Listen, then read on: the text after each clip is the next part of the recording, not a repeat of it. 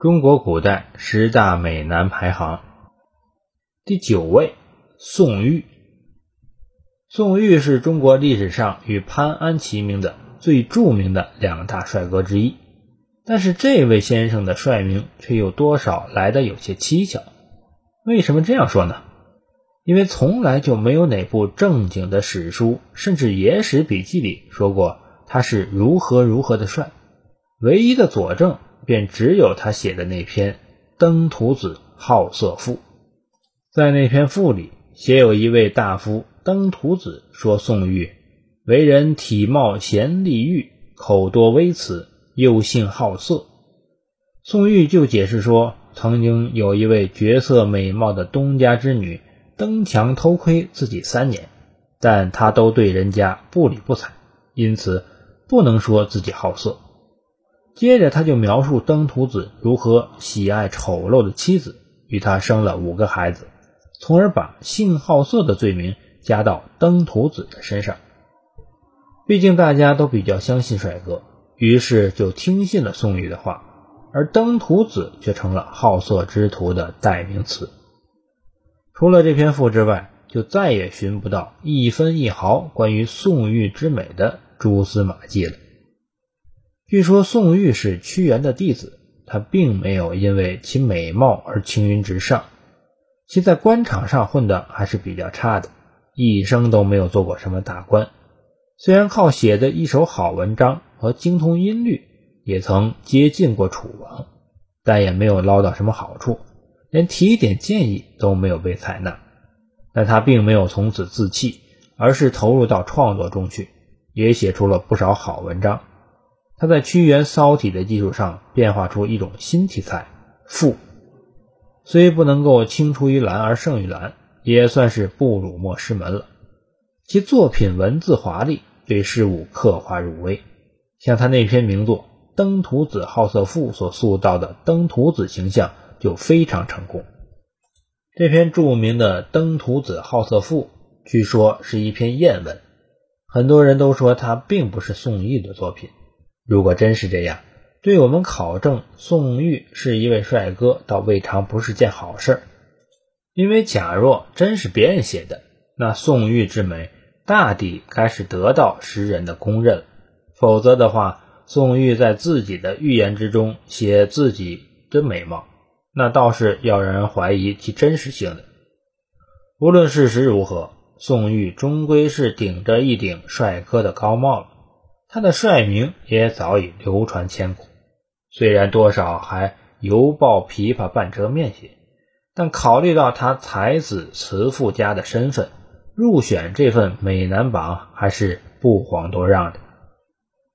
第十位，邹忌。战国时，邹忌是齐国有名的帅哥，身形修长，而且形态毅力。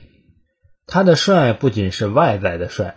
同时，他又是一个很有思想的人，但不幸的是，他太有内涵了。通常，一个有思想、有内涵的人，痛苦都比常人多些。比起外表，曾纪更愿意别人注重他内在的东西，比如说，他更希望人们赞美他的诗歌、他的文章、他的口才等等。那时，邹忌的梦想就是有一个比他更漂亮的人来代替他的苦恼。每天清晨，这位齐国美男子起床后都会站在一面铜镜前，忧郁的低语：“魔镜，魔镜，告诉我，谁是齐国最美的男人？”而魔镜总会歉疚地告诉他：“很遗憾，我的主人，迄今为止，您依然是齐国最美的男人。”每当魔镜说完，他总会看到对面的邹忌忧伤的哭泣。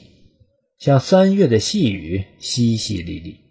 直到有一天，魔镜突然对邹忌这样说：“我的主人，您终于不再是齐国最美的男人了。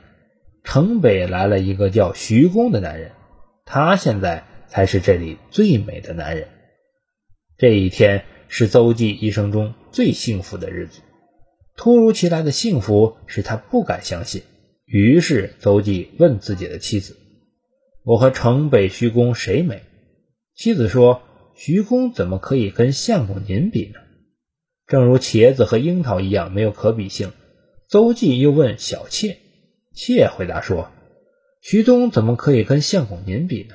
正如鹌鹑和仙鹤一样没有可比性。”邹忌复问客人，客人说：“徐公怎么可以跟相公您比呢？正如狗尾巴草和云山一样没有可比性。”过了几日，邹忌见到了这位在别人眼里不如自己美貌的男人，邹忌若有所思。沉吟了片刻，拔足向王宫奔去。